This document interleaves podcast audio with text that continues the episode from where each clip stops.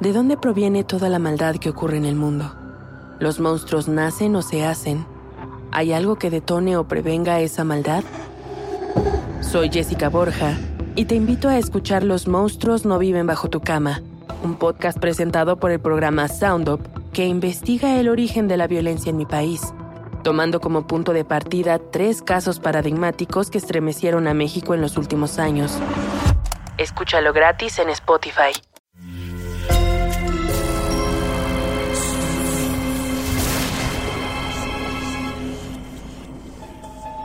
Portal Sonoro no se hace responsable de las visiones, pesadillas o encuentros cercanos del cuarto tipo que puedan suceder antes, durante o después de la experiencia. Para una experiencia sonora completa recomendamos audífonos para dejarte envolver por el mundo de Stephen. Escucha bajo tu propio riesgo. Es sábado y Stephen y su familia llegan al parque de la Liga Juvenil de Béisbol. El estacionamiento está lleno. Stephen carga al hijo, le acomoda la gorra de los medias rojas y levanta un par de sombrillas.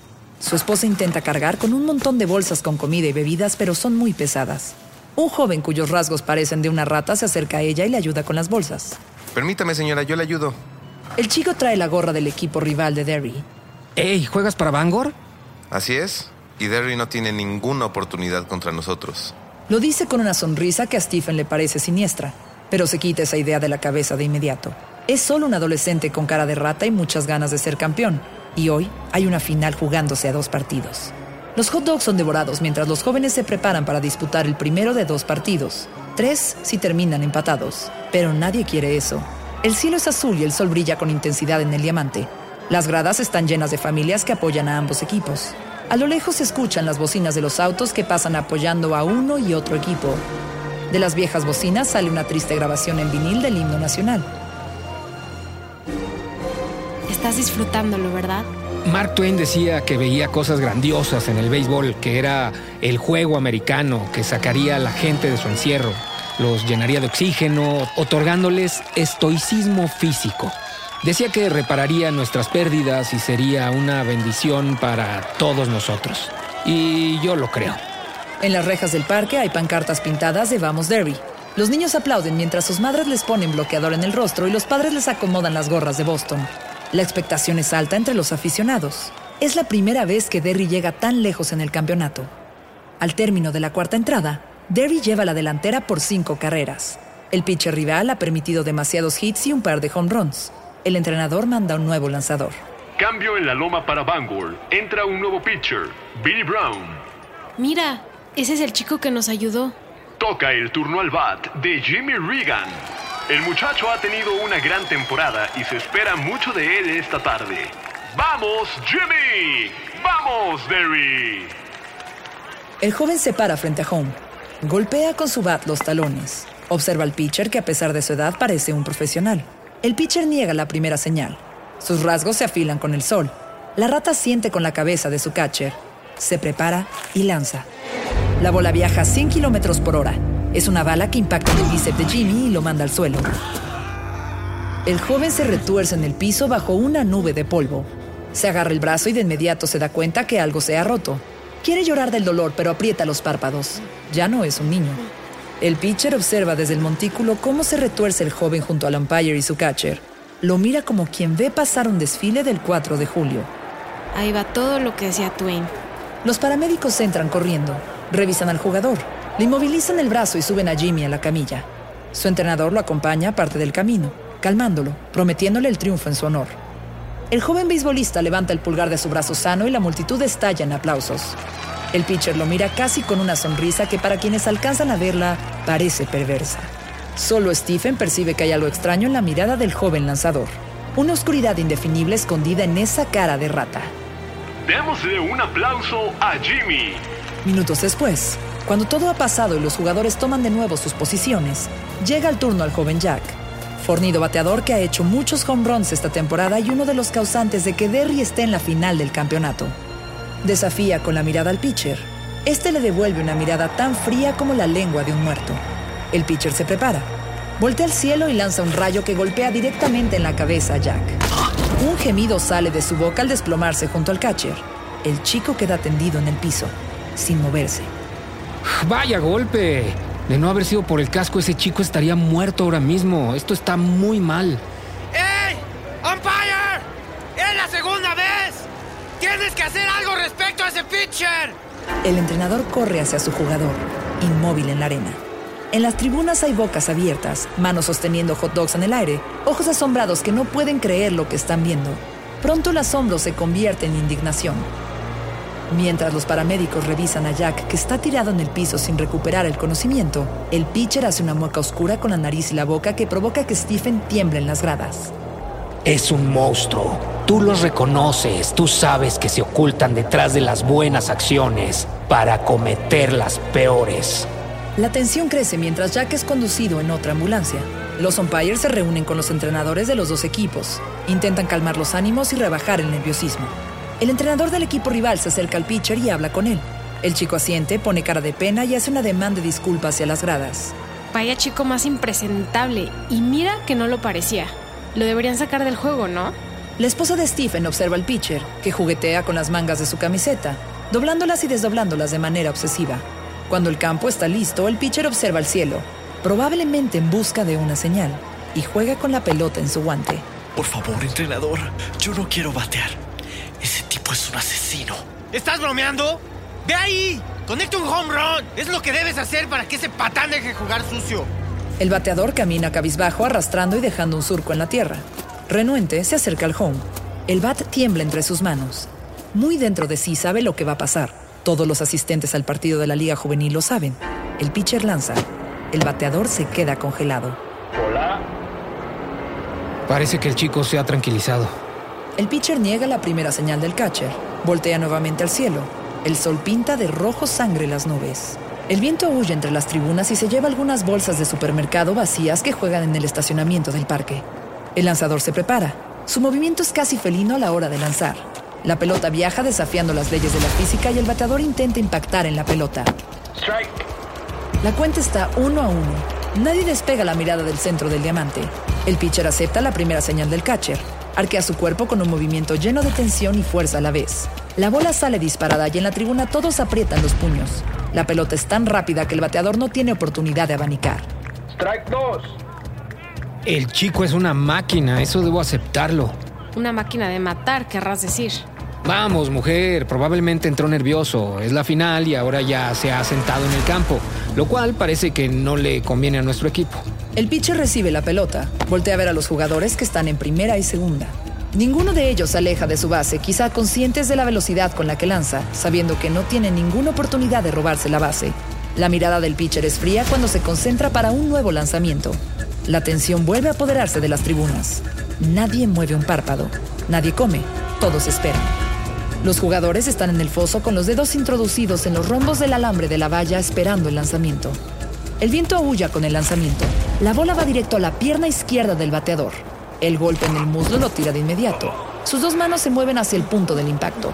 Si alguien pudiera asomarse en ese instante debajo de la tela, vería como una mancha roja y morada comienza a ennegrecer la piel del bateador. Los jugadores de Derry enojados abandonan la caseta y corren hacia el pitcher. El equipo visitante se remolina junto a su lanzador estrella. Esto es un desastre, así no se puede jugar al béisbol, es todo lo contrario al deporte. La batalla campal continúa. Los golpes vuelan, algunos de ellos golpean rostros, otros solo abanican el aire. El encono de la cancha se propaga a la tribuna y los insultos van de un lado a otro bajo un cielo cada vez más negro en el que el verano ha desaparecido. Creo que deberíamos irnos de aquí, Steven. Esto pinta muy mal. Es parte del juego, aunque reconozco que sí, no pinta nada bien. Mira, ahí viene el sheriff Buster. El sheriff y sus agentes comienzan a separar a los jugadores de uno y otro bando. Los ánimos aún están a flor de piel. El equipo de Derry tiene tres jugadores camino al hospital. Cuando la policía logra controlar a los jugadores, en el centro del campo se reúnen los entrenadores, umpires y el sheriff. El cielo se ha convertido en un manto oscuro. Nubes de tormenta amenazan el horizonte y la alegría del campeonato está por los suelos.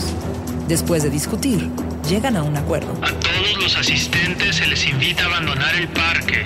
El partido se reanudará el día de mañana a la misma hora. Por ahora, lo mejor es que todos nos vayamos a descansar. Ha sido la mejor decisión. Mañana será un mejor día con los ánimos ya templados. Antes de subir al coche, el hijo de Stephen voltea a ver el campo de juego donde los jugadores de ambos equipos guardan sus guantes y bates en enormes costales de lona. Su mirada se encuentra con la del pitcher con cara de rata. que le sonríe aún a la distancia. Mañana pasará algo malo. Peor que lo que ha sucedido hoy creo que será imposible. Venga, vamos por una pizza y a descansar. Mañana seremos campeones, ya lo verás, hijo.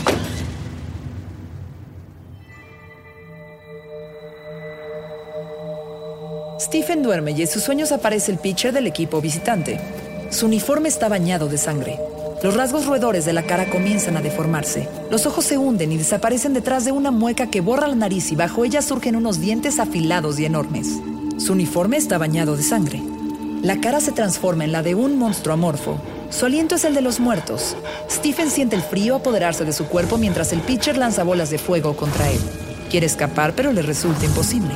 Los pasos del pitcher son veloces y pareciera volar por el campo en el que no hay nadie más que Stephen. Por fin las bolas de fuego van impactando contra su cuerpo, una a una, sin quemarlo, penetrando su piel como agujas hipodérmicas que van cauterizando mientras crecen dentro de sus órganos y los derriten.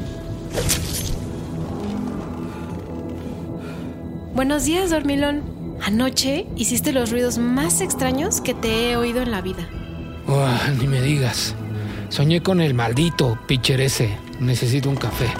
Después de desayunar, la familia vuelve al campo de la Liga Juvenil. El sol cae a plomo mientras los equipos hacen sus calentamientos. La ausencia del pitcher golpeador con cara de rata es notoria. Stephen lo busca por el campo de juego hasta que alguien lo interrumpe. Ah, hola Stephen, qué bueno que apareciste.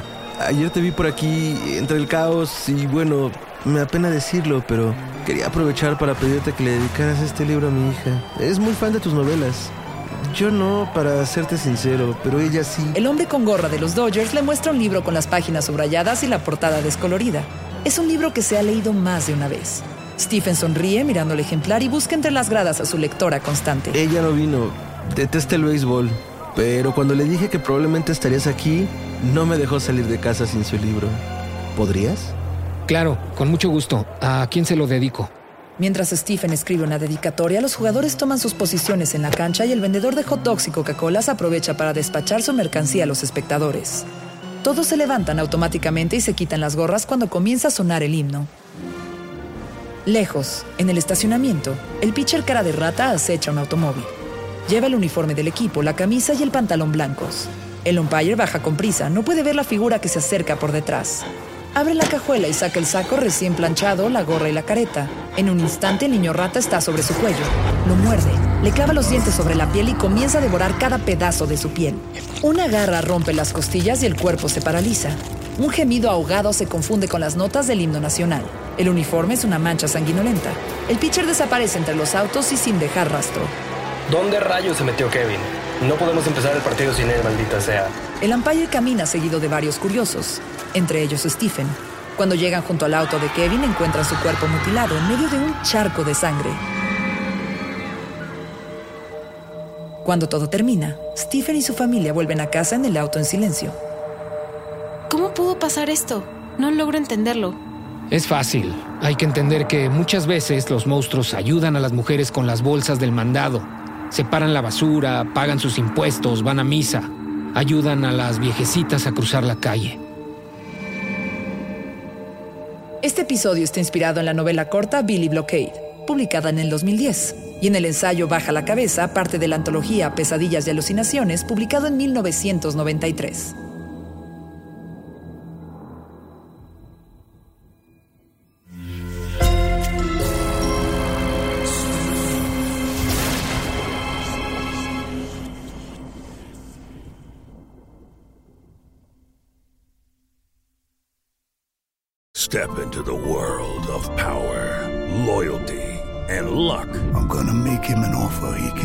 Can't. With family, cannolis, and spins mean everything. Now, you wanna get mixed up in the family business. Introducing The Godfather at ChumbaCasino.com.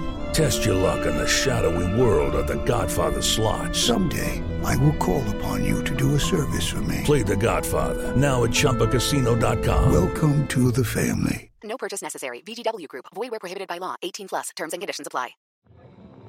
¿De dónde proviene toda la maldad que ocurre en el mundo? ¿Los monstruos nacen o se hacen? ¿Hay algo que detone o prevenga esa maldad? Soy Jessica Borja y te invito a escuchar Los monstruos no viven bajo tu cama, un podcast presentado por el programa Sound Up que investiga el origen de la violencia en mi país, tomando como punto de partida tres casos paradigmáticos que estremecieron a México en los últimos años. Escúchalo gratis en Spotify. Sé bienvenido a Tristan Terror, mi podcast donde comparto múltiples vivencias paranormales que mi propia audiencia me manda. Relatos sobre brujas, sectas, fenómenos extraños en distintos lugares conocidos de México. Adéntrate para que conozcas los relatos más aterradores de México. Y así esta noche, te aseguro tendrás dulces pesadillas. Escucha Tristan Terror en cualquier plataforma de podcast.